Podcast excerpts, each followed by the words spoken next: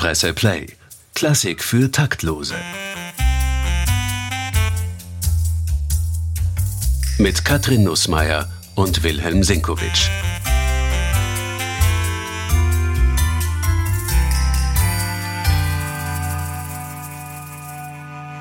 Eine Sache habe ich ja als Kulturredakteurin im Feuilleton der Presse sehr bald gelernt.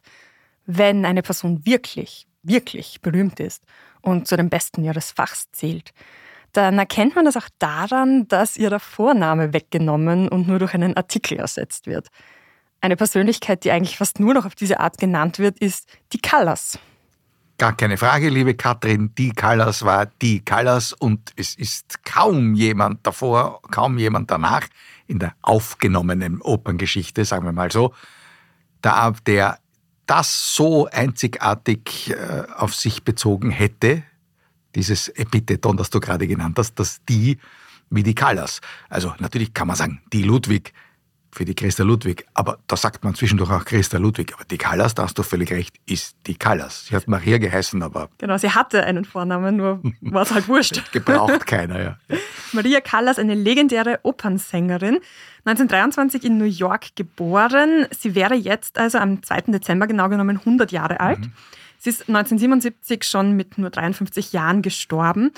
Und oft hört man, dass niemand es geschafft hat, danach in ihre Fußstapfen zu treten. Ob das wirklich stimmt und warum eigentlich und was an Maria Callas so besonders war, wie sie das Bild einer Operndiva geprägt hat, darüber wollen wir heute sprechen.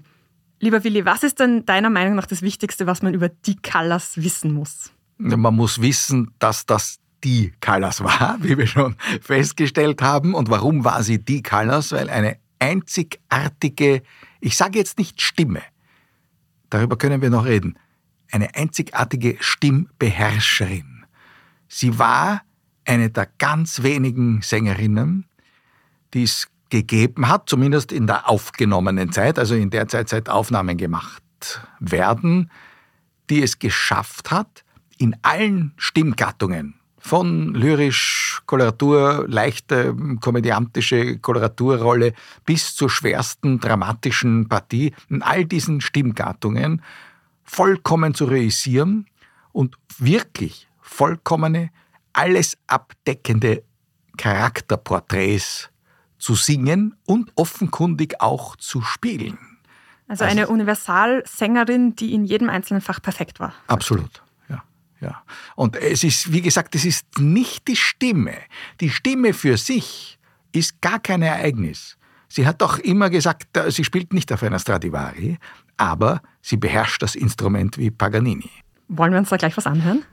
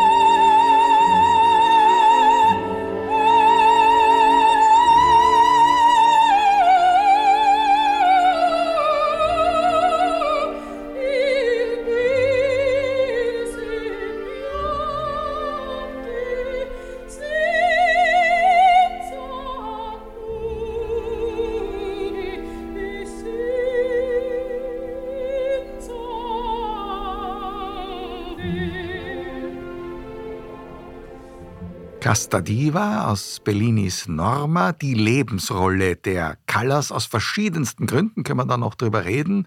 Ein typisches Beispiel für echten Belcanto, für echten Schöngesang der Frühromantik. Eine endlose, schier endlose Phrase, die wirklich niemand jemals vor der Callas und nach der Callas in der Zeit der Opernaufnahmen je so gesungen hat. Also das ist schon wirklich einzigartig und äh, wir können versuchen zu analysieren, was da so einzigartig ist dran. Aber ich glaube, wenn man es nur so hört, dann äh, muss einen das irgendwie berühren, denke ich mir. Ich muss sagen, dass ich dieses Stück oder diese Arie tatsächlich gehört habe vor kurzem. Ich habe nämlich schon reinschauen dürfen in einen Film, der jetzt äh, anlässlich des 100. Geburtstags von Maria Callas wieder ins Kino kommt. Es ist eine Konzertaufnahme von einem Konzert in Paris 1958. Das wird jetzt eben in restaurierter Form noch einmal ins Kino gebracht. Und ich habe mir das angeschaut, damit beginnt dieses Konzert. Und selbst ich als Laien habe da eigentlich sofort erkannt, so, wow, ja, das, Wer kann so singen? Ja, eben, es ist, es ist eigentlich ungeheuer. Und ich glaube auch das, was wir vorher gesagt haben, hört man da schon die Stimme für sich genommen. Ist nicht so. Es gibt ja Stimmen, es gibt ja äh, Sängerinnen und Sänger, die einfach so schöne Stimmen haben, dass man ihnen zuhört, egal wie sie singen. Aber bei ihr ist es das Wie gesungen, das auf eine Perfektionsebene gehoben worden ist, die zu dieser Zeit niemand erreicht hat. Es war ja so, dass das ist das eine große Phänomen Callas, warum sie die Callas ist. Sie hat diese Musik zurückgebracht ins Opernrepertoire. Man konnte das schlicht und einfach nicht besetzen. Also der große Dirigent Arturo Toscanini in seiner Zeit als Chef der Mailänder Scala wollte immer Bellinis Norma wieder beleben, die viele Jahre nicht gespielt worden ist. Und er ist vor der Generalprobe quasi gescheitert weil die Sänger, allen voran die Titelheldin, das nicht bewältigt haben, was die Callas dann wieder hereingebracht hat. Die absolute Perfektion des Singens. Also das ist zuerst einmal eine technische Frage. Und offenbar auch eine unglaubliche Kontrolle über die eigene Stimme. Also es gibt, das hat mich total berührt, es gibt in diesem in dieser Arie, sagt man Arie? Ja, das ja, ist eine, eine Arie. Arie. Es gibt in dieser Arie einige Stellen, wo es auf einmal die Stimme ganz leise wird, fast wegbricht, also auf ein Minimum zurückgenommen mhm. wird, aber sie bricht nie weg. Mhm, sie ist ja. immer da, auch wenn sie noch so zart ist und dann schwillt sie wieder an und ja. ist wieder da. Man denkt sich, wann atmet diese Person? Ja, ja. Also erstens einmal ist es eine technische Frage des Atemholens und des auf dem Atem Singens. Die Stimme sitzt, wird transportiert mit dem Atem. Das ist gar nicht so selbstverständlich. Das ist das eine. Und das andere ist, dass Bewusstsein, wie sich eine so schier endlose Melodie, eine solche Phrase aufbaut, wo die ihren Höhepunkt erreicht und wie sie dann wieder abschwillt und unter Umständen in Pianissimo-Regionen zurückgenommen wird, die man kaum noch hören kann. Aber wie du sagst, die Stimme reißt nicht ab. Das ist die absolute Kunst des Phrasierens. Und jetzt ist das eine ist das dramaturgische Begreifen des Aufbaus und wieder Abbaus einer solchen melodischen Architektur, nennen wir es jetzt einmal so. Also ich steuere einen Höhepunkt an. Es ist ja wie beim Sprechen. Das äh, ist, wie, äh, das ist Rhetorik, das ist musikalische Rhetorik. Die Phrase erzählt eine Geschichte, die einen Höhepunkt hat und dann wieder abbaut. Und es ist eines, das zu begreifen und diesen Höhepunkt anzusteuern, richtig. Nur die Sensation ist das, was zwischendrin ist, wenn wir schon bei Rhetorik sind. Jeder Teil dieser Phrase jede Teilphrase hat ihren eigenen Charakter, hat ihre eigene Rhythmik und apropos Rhythmik, das Wichtigste ist ja, dass der Rhythmus innerhalb dieser Phrasen stimmt. Das große Problem bei vielen Sängerinnen und Sängern, die versuchen sich diesem Belcanto-Repertoire zu nähern, sie sind rhythmisch ungenau. Und jetzt kann man sagen, also gut, wenn eine Passage so ganz langsam gesungen wird, ja, wie soll man denn dann jetzt kleinteilige Rhythmen? Wenn man der Callas zuhört, sieht man, dass das geht und hört man, dass das geht und nicht nur, dass es geht, sondern dass es ungeheuer wichtig ist für die Rhythmisierung des Gesamten im Großen. Also das, das ist wichtig und das gehört alles zur Dramaturgie und das hat sie beherrscht wie niemand davor. Und sie hat daher auch durch diese Glanzleistungen, die sie in diesem Belcanto-Repertoire erbracht hat, Bellini, Donizetti, zum Teil auch Rossini, Dinge zurückgebracht, die jahrzehntelang, fast ein Jahrhundert lang völlig verschüttet waren, weil man es einfach nicht konnte. Und alles, was wir heute kennen an bedeutenden Belcanto-Sängerinnen, die es ja heute wieder gibt, zweifellos, das sind alles Kinder und Kindeskinder der Maria Callas, der Callas. Die Callas. Ähm, sprechen wir doch gleich mal über ihr Leben. Sie wurde als Tochter griechischer Einwanderer in New York geboren, allerdings nicht als Maria Callas, sondern als Maria Kalogeropoulou wenn ich das jetzt richtig ausgesprochen habe. Das war wohl auch der Grund, warum ihr Vater dann den Namen in Callas geändert hat, damit die Amerikaner ihn leichter aussprechen können. Als sie ein Teenager war, haben sich ihre Eltern getrennt und sie ist mit der Mutter zurückgegangen nach Griechenland. Mhm. Mit 14 wurde sie am Konservatorium in Athen aufgenommen, allerdings auch nur, weil die Mutter sie am Papier zwei Jahre älter gemacht hat. Was nicht schwer war, weil sie war ein ziemlich äh, kräftig gebautes Kind sehr dick. Also äh, die haben auch gesagt dort, um Gottes Willen, die wir auf die Bühne gehen, das geht ja überhaupt nicht, weil die Callas war an sich dick und hatte noch dazu dicke Brillen, weil sie extrem kurzsichtig war. Das ist lustig. Da, dann hat sie da auch eine totale Wandlung vollzogen, weil später ist sie ja der Inbegriff der Operndiva und sieht aus wie ein Filmstar. Absolut gärtenschlank, hat ein äh, Diven-Aussehen auch äh, kreiert. Das, also eine Diva musste ausschauen wie die Callas, aber natürlich natürlich erst nachdem sie ein Drittel ihres Gewichts verloren hatte. Die Kurzsichtigkeit hat sie übrigens nie verloren. Ich kann mich gut erinnern an einen Dialog, den ich noch mit dem mächtigen Pariser Künstlermanager Michel Glotz gehabt habe. Und der hat mir gesagt, die Callas hat in ihrem ganzen Leben von der Bühne aus keinen Dirigenten gesehen. Vielleicht war es besser so. Ja, es, es, gab ja lustige Dialoge zwischen ihr und den, sie hat ja mit den allergrößten Dirigenten gearbeitet natürlich. Und zwischen aber sie ihr, hat nicht hingeschaut. Sie, sie, konnte, sie hat vielleicht hingeschaut, aber sie hat ihn nicht gesehen. Nicht? Und da war natürlich dann wichtig, da haben wir dann sicher noch das eine oder andere Beispiel, dass sie mit allerersten Dirigenten zusammengearbeitet hat, die überhaupt kein Problem gehabt haben. Sie hat einmal Karajan gefragt, wie haben sie das gemacht, wie ich doch die äh, Lucia-Arie, also Lucia di Lammermoor von Donizetti, die große Arie, begonnen habe, mit dem Rücken zu ihnen, weil sie war ja auch eine begnadete Darstellerin und wenn man eben sie nur von hinten sehen durfte, dramaturgisch, dann hat man sie nur von hinten gesehen. Und er hat gesagt, ja, ich habe nur immer geschaut, wann sich die Schultern leicht bewegen, da habe ich gewusst, jetzt atmen sie ein. Also hat sie eigentlich den Takt vorgegeben. Absolut. Naja, das ist ja das, die Kunst eines großen Dirigenten. Wie gesagt, da hören wir dann sicher noch mhm. Beispiele, dass er mit dem Gesang einer solchen Künstlerin mitgehen kann. Und das, was wir jetzt in Casta Diva von Bellini, aus dieser, dieser Norma-Arie da auch gehört haben, ist ja, sie gibt mit ihrem Gesang, mit ihrem Atem, gibt sie das Tempo und vor allem die Tempo-Nuancen vor.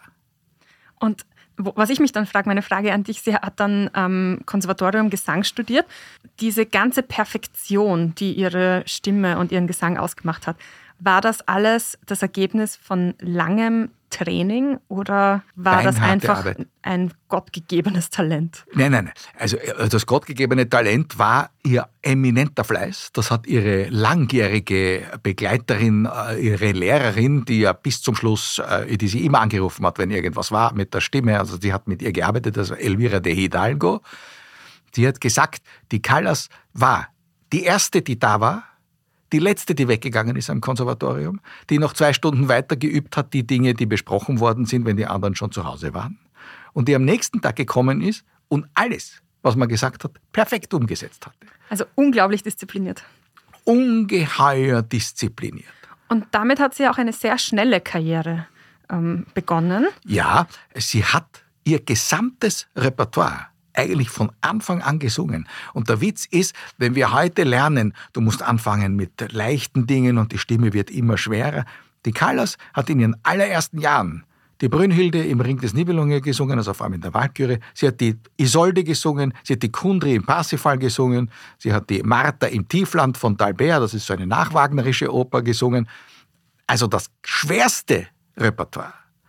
Und von dort aus hat sie sich dann zu dieser Leichtigkeit durchgearbeitet, die es erfordert, wenn man eine solche Belcanto-Arie phrasieren möchte. Wie du sagst, sie nimmt die Stimme ins äußerste Pianissimo zurück. Ja, bitte, von welcher Wagner-Sängerin heute wollen wir so etwas verlangen? Die lachen uns aus, wenn wir sagen, es soll die nur einmal singen. Sie konnte das von Anfang an und das hat sie auch nie verloren. Dadurch war der Verschleiß der Stimme natürlich schnell erreicht, obwohl so schnell war es ja dann auch wieder nicht, weil sie hat ja äh, von Ende der 40er Jahre bis Anfang der 60er Jahre gesungen. Das ist eine verhältnismäßig kurze Frist, aber so kurz ist es auch wieder nicht. Und sie hat ja das ganze Repertoire, wie gesagt, dann letztlich auch oder einen breiten Teil des Repertoires letztlich auch im Plattenstudio verewigt. Und viele von diesen Interpretationen sind bis heute in ihrer Vollkommenheit des technischen Vermögens und des Erfüllens der psychologischen Anforderungen einer Partie nicht erreicht worden wieder. Wenn man sich jetzt eine Aufnahme anhören will, um die Colors zu erfassen in all ihrer Großartigkeit, was sollte man wählen? Also das wird nicht reichen, weil wie gesagt, sie hat in den unterschiedlichsten Stilarten brilliert.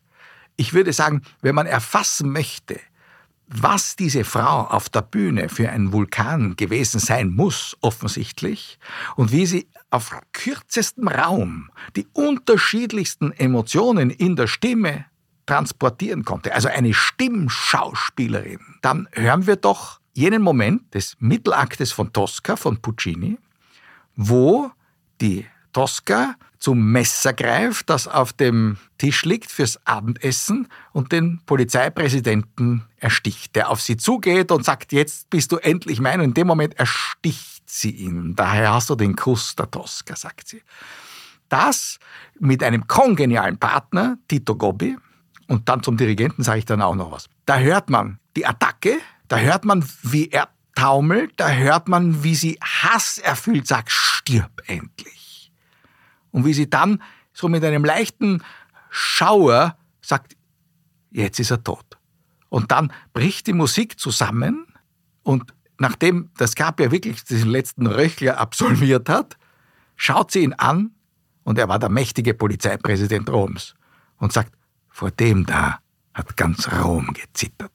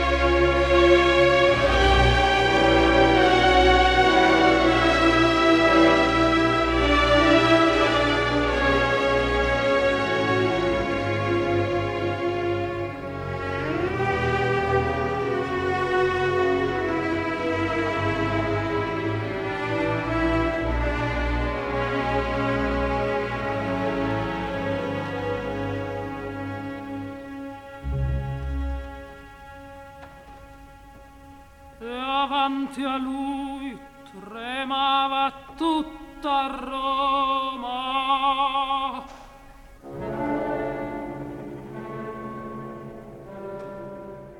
Ich glaube, das ist die ideale Hörspielumsetzung einer der dramatischsten Opernszenen, die je komponiert worden sind. Der Tod des Scarpia oder die Ermordung des Scarpia durch Tosca in Tosca von Puccini. Tito Gobbi war der Scarpia, Maria Callas die Tosca, am Dirigentenpult Victor de Sabata, einer, der heute kaum mehr bekannt ist. Das war einer der großen Gegenspieler in Italien von Arturo Toscanini, dessen Namen man vielleicht noch kennt. De Sabata, einer der größten Dirigenten aller Zeiten, war ein wirklicher Pultdiktator, der mit dem Orchester so viel konnte wie die Callas mit ihrer Stimme. Und jetzt kommen wir Callas Erfolgsrezept Teil 2. Das war das sich vollkommen unterordnen einem Konzept. Das heißt, sie hatte keine Allüren, sie musste nicht im Vordergrund stehen und alles musste sich nicht nach ihr richten? Im Vordergrund stand das Rollenporträt und die Eingliederung dieses Rollenporträts ins große Ganze. So wie sie kleinste rhythmische Passagen genau in den großen melodischen Verlauf integriert hat, hat sie ihr Rollenporträt, das hundertprozentig sein musste, ins Ganze, wir würden heute sagen, in die Inszenierung die Inszenierung hat sich bei diesen Leuten von selber ergeben. Weil das, was wir jetzt gehört haben, das spielt sich ja von selber, wenn man es realistisch macht. Das müssen nur gute Darsteller sein. Wichtig ist die musikalische Inszenierung. Und die macht der Dirigent. Daher war es wichtig, dass diese Künstlerin immer mit erstklassigen Dirigenten oder oft, so oft wie möglich, mit erstklassigen Dirigenten zusammengearbeitet hat. Und Victor de Sabata war einer der erst erstklassigsten und er hat sie eine halbe Stunde lang diesen letzten Satz wiederholen lassen. Avanti a lui tremava tutta Roma. Vor dem da zitterte einst ganz Rom. Das ist ganz einfach, denkt man sich.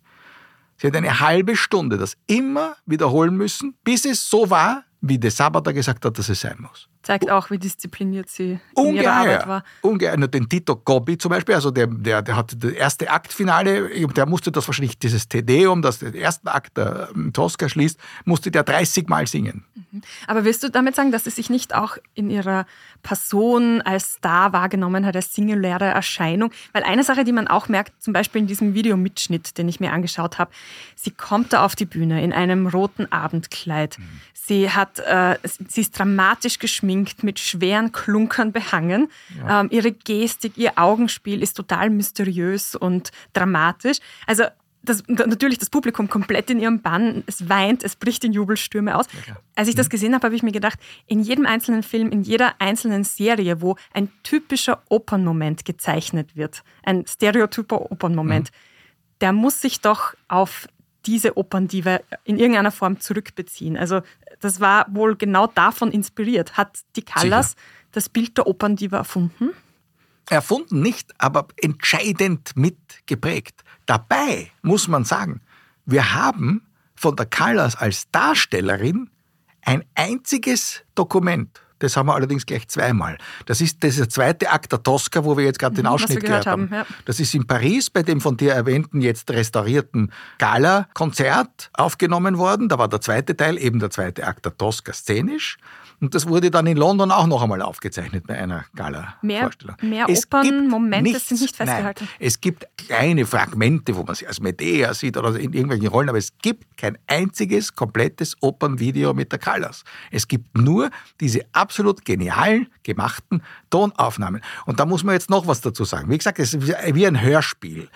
Die haben sich damals vor allem angefeuert, auch von diesem schon genannten Victor de Sabata, mit dem Produzenten von EMI oder His Master's Voice, Walter Legge, so der nachmalige Ehemann von Elisabeth Schwarzkopf, einer anderen großen Diva, allerdings nur in einem Fach, die haben sich vorgenommen, perfekte Opernaufnahmen zu machen. Im Falle der Tosca von 1953 ist ihnen das auch wirklich gelungen, weil sie haben versucht, eben ein Hörspiel daraus zu machen. Man braucht da keine Bühne, man sieht das vor sich, was da passiert.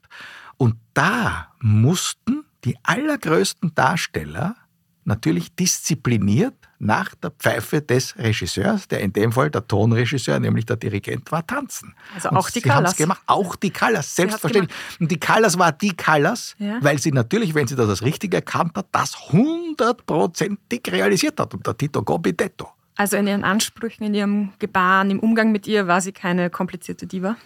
Ich glaube überhaupt nicht.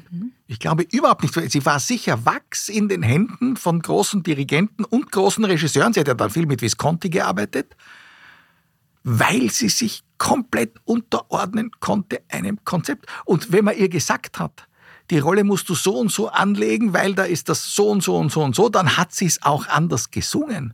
Und sie konnte es auch. Sie konnte es quasi auch von hinten nach vorn, wenn man ihr erklärt hat, das muss jetzt so sein, weil. In- dem Moment, aber das ist ja immer bei den Allergrößten, die Allergrößten sind ganz einfach, wenn man sie in Ruhe arbeiten lässt und wenn man sie überzeugen kann, dass sie ihre Größe in den Dienst einer großen Sache stellen sollen. Dann machen die das sofort. Keiner ist kompliziert, wenn er wirklich groß ist. Das heißt, du sagst, sie war professionell bei der Arbeit, sie war diszipliniert, sie konnte alle Register des Soprans beherrschen. Mhm. Sie war eine gute Schauspielerin, sagst du auch. Was konnte sie denn nicht? Gibt es irgendwas, wo sie gescheitert ist? Ja, sie ist immer wieder gescheitert, aber eigentlich mehr an den Ansprüchen, die die Boulevardpresse an sie gestellt hat. Sie hat immer wieder, meist aus künstlerischen Gründen, mit Intendanten gestritten. Sowohl mit dem Intendanten der Mailänder Scala, als auch dann legendär mit dem Intendanten der Metropolitan Opera, der übrigens ein Wiener war, Rudolf Pink wo dann das Headline war, der Pink hat die Callas gefeuert. Ja, also es war eher so, dass sie gesagt hat, unter diesen Umständen singe ich hier nicht. Und sie hat dann in Dallas gesungen. Also an, ganz Amerika hat hingeschaut. Natürlich. Und, und ganz Amerika hat hingeschaut und Dallas hatte die Callas und New York hatte sie nicht. Dallas hatte die Callas. Jede Stadt, die sich drauf reimt, hat sich angestellt. Mailänder Scala hast du erwähnt, da hat sie ihre größten Erfolge gefeiert. Ähm, sie ist dann Nicht von Anfang an im Übrigen, muss man an? sagen. Ah, ja, okay. nein, nein, das ist ganz interessant. Also die Callas hat sich langsam durchgesetzt. Es gab eine italienische Sopranistin, die hieß Renata Tebaldi, eine, apropos, eine der schönsten Stimmen dieser Zeit. Ah, aber lass mich raten, nicht so beherrscht. Beherrscht war sie schon, aber nicht, sagen wir jetzt, nicht so vielseitig und nicht so fähig, äh, dieser Stimme jede erdenkliche dramatische oder dramaturgische Farbe abzuverlangen. Das war nicht. Sie hat vor allem einmal sehr schön gesungen. War das absolute Idol der Mailänder Musikfreunde und hatte eines Tages die Aida abgesagt. Und da sprang die Callas ein. Und jetzt müsste man meinen, es muss ein Sensationserfolg gewesen sein. War es überhaupt nicht. Hatte einen Achtungserfolg, ist eingesprungen, fein. Es hat gedauert bis Anfang der 50er Jahre. Und ab dann war die Callas die Besetzung für den 7. Dezember. Jeglichen 7. Dezember eröffnet die Scala mit einer Gala-Premiere ihre neue Saison.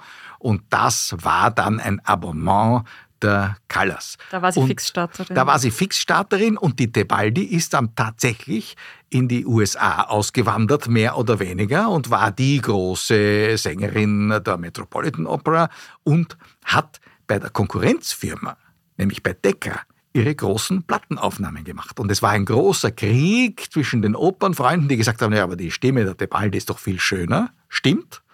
Und ähm, denen war halt diese Wahrhaftigkeit, die die Callas noch hereingebracht hat, wurscht. Also es gab schon auch immer Gegenstimme, weil du sagst, was ist ihr denn nicht gelungen? Also es gab Leute, die sagen, das ist mir zu intensiv, was die da macht, diese Frau. Okay. Aber sie ist diejenige, die in Erinnerung geblieben ist. Hat das auch damit zu tun, dass sie ja ab Anfang der 50er Jahre gefeiert worden ist wie ein Filmstar? Da hat Mhm. sie sich ja auch suggeriert. Sie hat der Öffentlichkeit auch entsprechende Bilder geliefert und Ja. Skandale. Ja, auch immer Skandale, wobei natürlich die Skandale waren äh, in Wirklichkeit ganz nebensächlich. Also wenn wir uns hier beschäftigen, was ist das Phänomen Callas, dann ist es sicher nicht, dass sie Skandale geliefert hat. Natürlich hat sie Skandale geliefert. Zum Beispiel, sie hat an sich selbst einen immensen Perfektionsanspruch gestellt. Und eines Tages hat sie nach dem ersten Akt einer Aufführung von Norma in Rom obwohl der Staatspräsident dort war, der italienische, gesagt, nein, ich kann nicht weiter singen. Ich bin heiser und ist abgegangen und die Vorstellung wurde abgesagt. Das hat Megaskandal gemacht. Alle Zeitungen waren voll und das ist die Frau, die den Staatspräsidenten sitzen lässt und so weiter. Ja, sie hat dann immer gesagt, ja, was hätte ich tun sollen? Äh, hätte ich heiser auf die Bühne gehen sollen? Also es ging nicht. Wie weit was stimmt, kann man nie sagen. Ich glaube nicht von ihrer ganzen Verfasstheit, dass sie aus Kapriziosität, als, als ein Capriccio auf eine solche Vorstellung verzichtet hat oder eine solche Vorstellung in der Mitte abgebrochen hat. Das glaube ich eigentlich nicht. Tatsächlich war es dann so, dass wir ihre auch heute viel überbewertete fanatische Liebesbeziehung mit dem griechischen Räder Aristoteles Onassis da war ihre Karriere schon im Absterben ganz einfach, weil sie eine Kerze war, die an beiden Enden gebrannt hat und ihre Stimme wirklich verschlissen hat. Und da war halt Anfang der 60er Jahre dann irgendwann einmal ein Punkt erreicht, wo sie dann gesagt hat, sie geht nicht mehr auf die Bühne. Parallel dazu war diese Sache mit Onassis. Parallel dazu waren dann wieder die Skandalgeschichten, dass Onassis sie hat sitzen lassen, weil er die Jackie Kennedy dann geheiratet hat. Er ist dann wieder reumütig zu ihr zurückgekehrt, aber das war dann schon in einer Zeit, wo die Callas einfach nicht mehr aufgetreten ist. Davor war sie 1956 noch einmal, und zwar genau einmal in Wien. Ihr einziges Gastspiel hat sie da gegeben. Mhm. Was ist denn davon bekannt? Ja, das ist sehr interessant. Das ist eine interessante Geschichte. Im Zuge der Plattenaufnahmen mit Walter Legge, die wir schon erwähnt haben, war im Zuge auch der Wiederbelebung des Belcanto eine Aufnahme von Lucia di Lammermoor geplant mit dem ganz bedeutenden Maestro Tullio Serafin am Dirigentenpult, dem die Callas wahnsinnig viel stilistisch verdankt hat, der gesagt hat, so und so und so und so muss es gehen. Also es war neben Elvira de Hidalgo wahrscheinlich einer der wichtigsten Menschen in ihrer künstlerischen Karriere. Also Tullio Serafin hat diese Aufnahme für EMI gemacht. Lucia di Lammermoor war dann eine Weltsensation, dass dieses Stück, wie gesagt, sie hat ja das Belcanto-Repertoire eigentlich zurückgebracht, auch über die Schallplatte hatte. Und äh, Walter Legge war sehr, sehr gut befreundet mit Herbert von Karajan und hat Karajan Teile dieser Aufnahme schon geschickt, bevor die noch geschnitten war. Also Karajan hat das gehört, hat sofort, war damals der erste Dirigent ähm, der Mailänder Skala und hat sofort gesagt, gut, das produziere ich, mit dem gehe ich auf Tournee. Und hat dann eine eigene Produktion von Lucia di Lammermoor gemacht. Und diese Produktion, die an der Skala schon ein Riesenerfolg war, ist getourt durch Europa und war unter anderem in Berlin, wo es dann Gottlob auch eine Aufnahme gibt, und in Wien. Und das war, da waren drei Aufführungen an der Wiener Oper. Und das waren die Aufführungen, die dafür verantwortlich waren, dass Karajan danach Operndirektor in Wien geworden ist. Weil alle gesagt haben, diesen Mann müssen wir halten. Sie haben gedacht, dass sie damit natürlich auch die Callas kriegen. Und die erste Premiere, erste große Premiere, Puccini-Premiere, die Karajan dirigiert hat, galt der Tosca. Übrigens der Inszenierung von Margarita Wallmann, die wir immer noch im Repertoire haben, die wirklich ausschaut wie Tosca, Gott sei Dank. Da sollte die Callas singen. Dann war aber Karajan natürlich Operndirektor in Wien und musste auch aufs Geld schauen. Und dann war ihm die Gage einfach zu hoch. Und wer kam? Renata Tebaldi. Die große Konkurrentin. Wie die Lucia di Lammermoor in Berlin geklungen hat, das können wir aber hören. Das können wir hören. Da können wir auch eines hören. Wir haben schon so viel geredet über das Miteinander, über das große Ganze. Hören wir einen Moment aus Lucia di Lammermoor, wo gar nicht die Callas allein führend ist, sondern das größte Ensemble, eines der ganz großen Ensembles, die je komponiert worden sind, das Sextett ist eine große melodische Szene, wo aber auch der Chor mitsingt und sechs Solisten, wo die Callas zwischendurch immer wieder führend beteiligt ist. Und da kann man jetzt, ich werde es vorher schon ansagen, sozusagen die Inhaltsangabe dieser Musik geben, damit man beim Mithören schon überlegt, warum ist es so großartig. Also, das beginnt mit zwei Herren, dem Rolando Panerei und Giuseppe Di Stefano, dem Bariton und dem Tenor. Di Stefano war für die Callas einer der ganz wichtigen Tenorpartner. Und die singen. Und die singen, sagen wir jetzt, sehr intensiv, sehr ausdrucksstark, nicht besonders schön. Und sie singen beide relativ unrhythmisch. Wir haben schon gesprochen von dem, sie singen halt. Das merkt man gar nicht so, das findet man auch gar nicht als Mangel, weil das ist schon toll, was die da machen. Und dann setzt die Callas ein. Und plötzlich hören wir, wie man eine Stimme diszipliniert auf dem Atem führen kann und auch rhythmisch genau dort immer die Wechsel sind, wo sie sind. Und dann tritt noch was ein. Wenn dann alle zusammen sind, am Schluss, übernimmt eigentlich das Orchester, vor allem die Violinen, die melodische Führung. Und jetzt kommt wieder die Partnerschaft mit einem genialen Dirigenten. Die Callas steigt ein, reißt dieses Ensemble melodisch wirklich in die Höhe. Man merkt also die architektonische Gewalt, die wir schon gehört haben im Bellinis Norma. Sie reißt dieses Ensemble melodisch wirklich in die Höhe und dann von unten kommt der Karajan und hebt unter sozusagen und bringt das Ganze auf eine ungeheure orchestrale Ebene und das Ganze dann zum guten Ende. Und da haben wir das, was die Callas exekutiert, in der Castativa, in der Norma, haben wir da auf eine große Opernszene mit dem ganzen Chor und dem ganzen Ensemble und dem Orchester ausgedehnt. Und das ist natürlich etwas, wo das Publikum sich dann mitschwemmen hat lassen. Und es wurde in Berlin damals so lange applaudiert, dass dieses Ensemble wiederholt werden musste.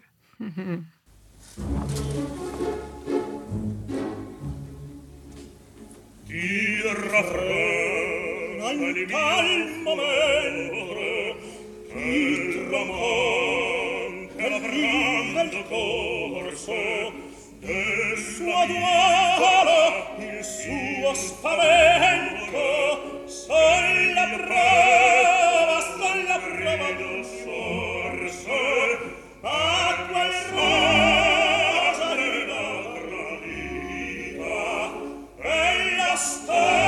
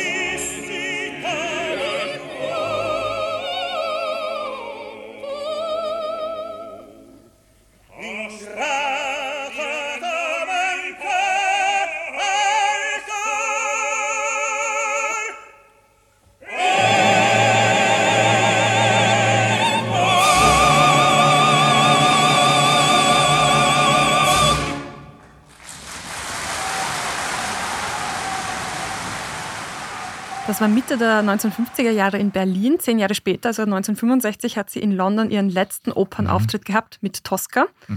Danach ist es total still oder vergleichsweise still um sie geworden. Sie hat noch ein bisschen unterrichtet. Sie hat, glaube ich, ein Comeback versucht mit einer Tournee. Mit Giuseppe Di Stefano, den wir jetzt Ah, auch ja. gerade gehört haben. Aber es hat ja, nicht mehr funktioniert, das Nein, war es vorbei. ging nicht. Die, die Stimme war, war, sie war ausgebrannt künstlerisch, das muss man einfach sagen. Das hat sie selber auch gewusst.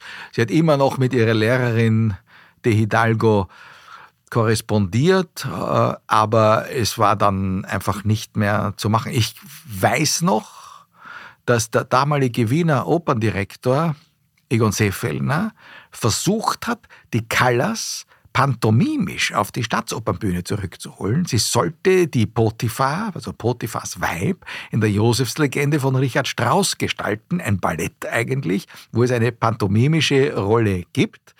Ähm, Das ist aber dann leider schief gegangen. Das wäre schräg, sie nur sehen, aber nicht hören. Ja, ja, aber wie gesagt, sie war ja eine gigantische Darstellerin.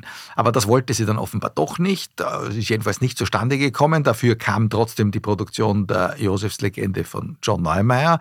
Und der hat dann diese pantomimische Rolle mit einer der großen Tanzrollen in diesem Stück zusammengefasst und für die legendäre Ballerina Judith Jamison eine irrwitzige neue Choreografie für diese Josefslegende erarbeitet. Das habe ich dann rauf und runter gesehen, leider nicht mehr die Callas als Spotify. der Geist von ihr ein bisschen mitgewirkt darin.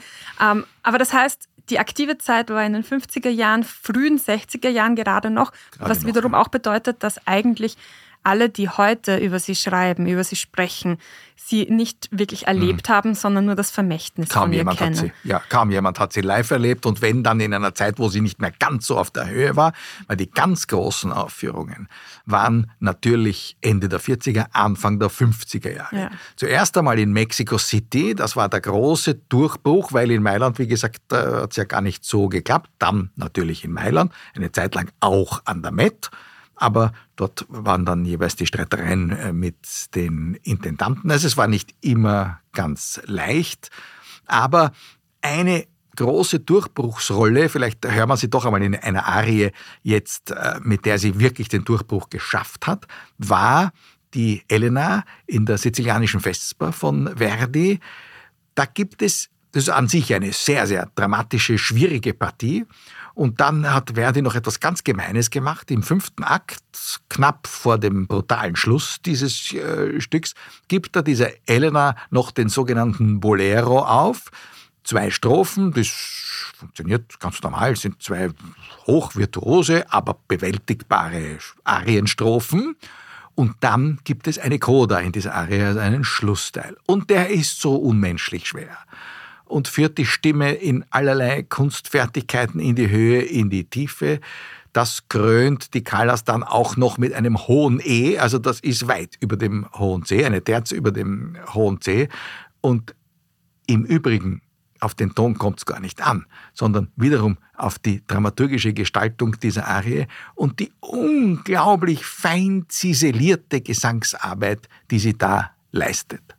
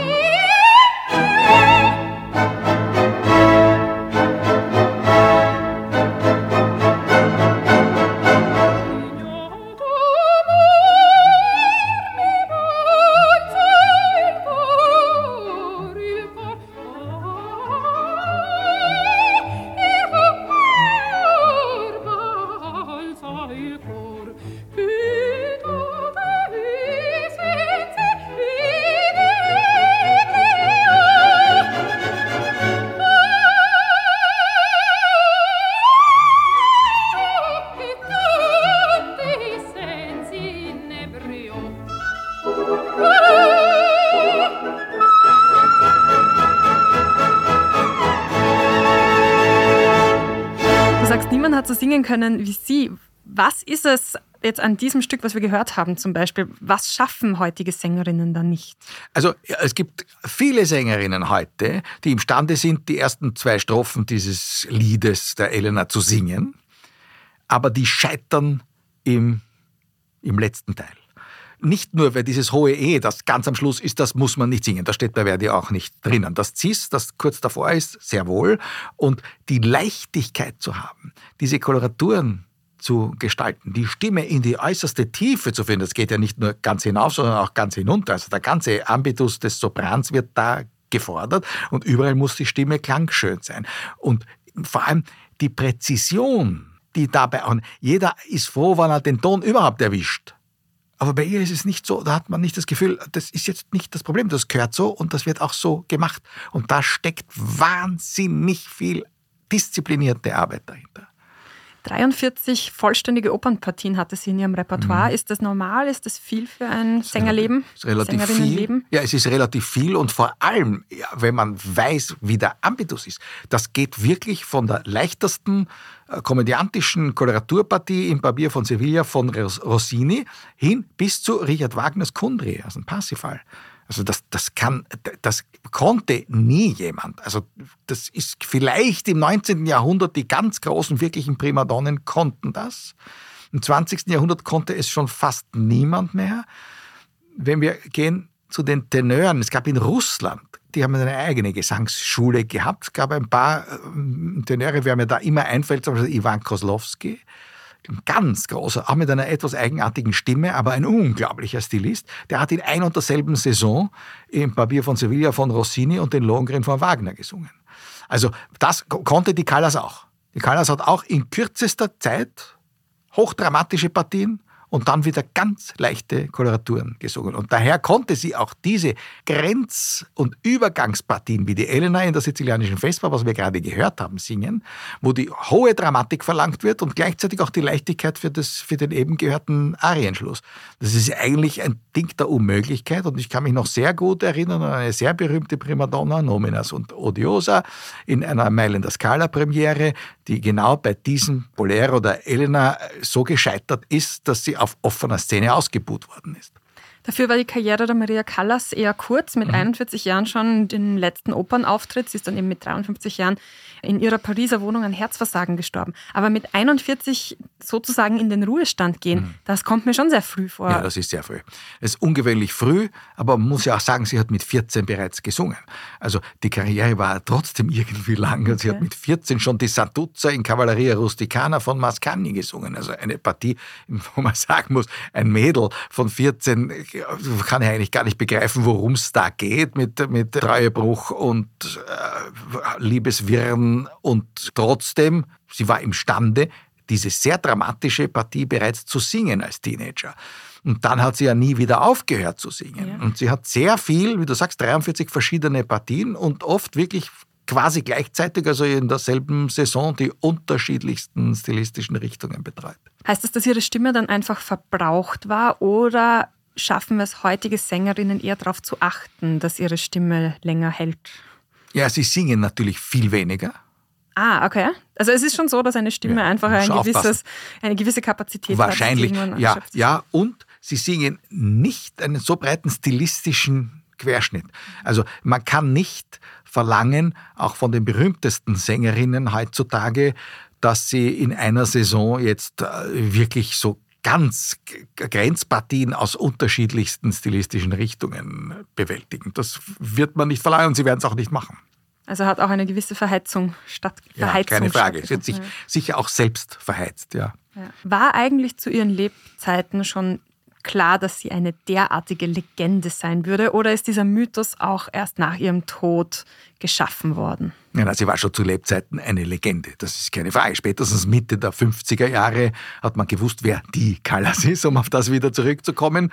Und es ist ja sogar aktenkundig bei Tom Stoppard, dem englischen Dramatiker, der lässt ja sogar jemanden sagen, ich musste in die Oper gehen, eine gewisse Callas hat gesungen, die Leute hätten eine Niere gespendet, um hineinzukommen. Also ich meine, das ist ja in der Literatur schon aktenkundig. Und konnte wirklich niemand in ihre Fußstapfen treten? Wie gibt es das, dass in fünf Jahrzehnten es niemand schafft, vielleicht auch nur annähernd das diese, zu erreichen? Ja, diese Universalität hat niemand wieder erreicht. Es ist sicher so, dass der Nimbus, der Impact, wie man neuhochdeutsch so schön sagt, den die Anna Netrebko hat, ist vergleichbar mit dem Star-Hype.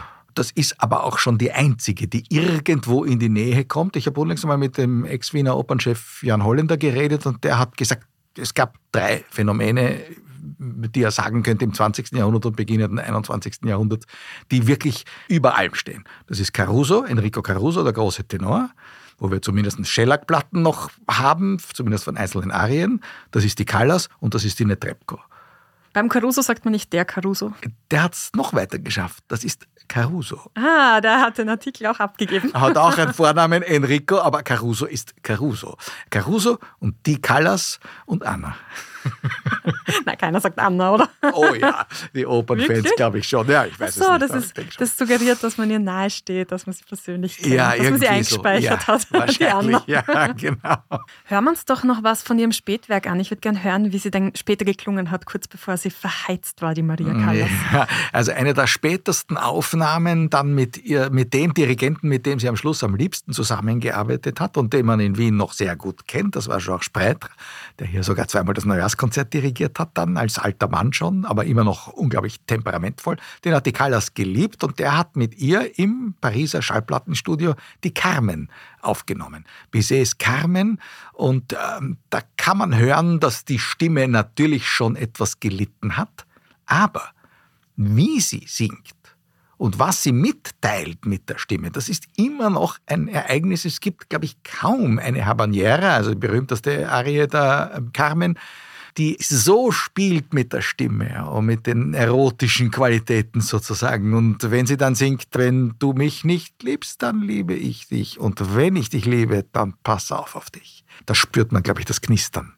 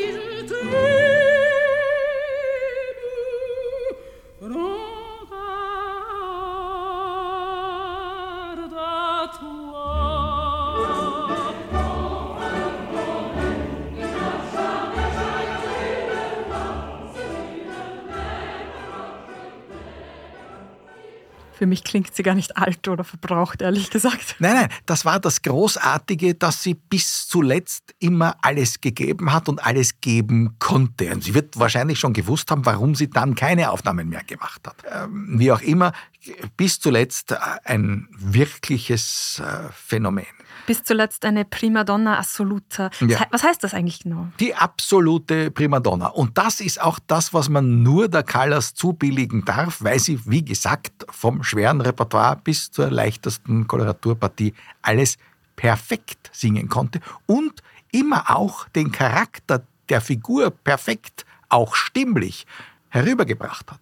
Das ist das Phänomen. Deswegen ist sie ja heute immer noch berühmt, weil wir haben ja, wie gesagt, nur die Schallplattenaufnahmen von ihr, aber da ist schon eine besser als die andere.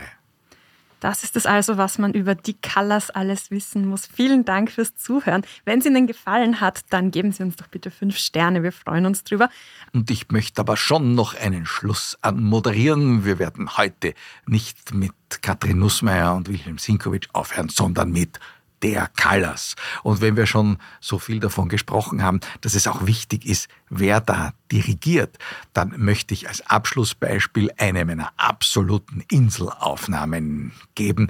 Das ist die Schlussarie der Sonnambula, der Nachtwandlerin, wiederum Bellini. Da gab es eine legendäre Mailänder Scala-Premiere, dirigiert von niemand Geringerem als dem jungen Leonard Bernstein, ein Phänomen für sich. Und Bernstein hat der Callas, war ja auch Komponist, für die zweite Strophe dieser Schlussarie sogar eigene Verzierungen komponiert, die sie dann mit einer unfassbaren Virtuosität bewältigt. Und äh, wir hören da einen Live-Mitschnitt und wir hören da, wie es in der Mailänder Scala zugegangen ist an diesem Premierenabend.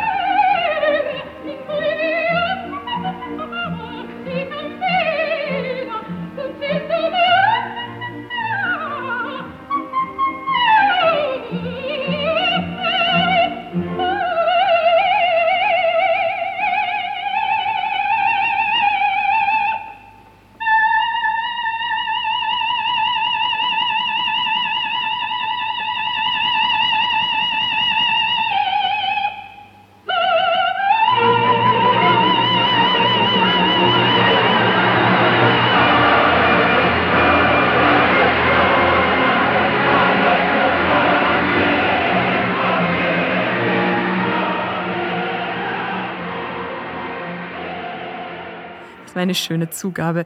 Über Bernstein könnte man doch glatt einmal eine eigene Folge machen. Ja, eigentlich eine gute Idee. Jetzt kommt sowieso auch ein neuer Bernstein-Film in die Kinos. Jetzt kommt ja auch der Callas-Film. Also warum nicht? Warum Vielleicht nicht? die nächste oder übernächste Ja.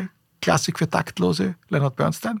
Absolut. Und liebe Hörerinnen und Hörer, wenn Sie noch weitere Ideen oder Wünsche haben, worüber wir denn vielleicht eine Folge machen könnten, dann schreiben Sie uns doch bitte unter podcast.diepresse.com.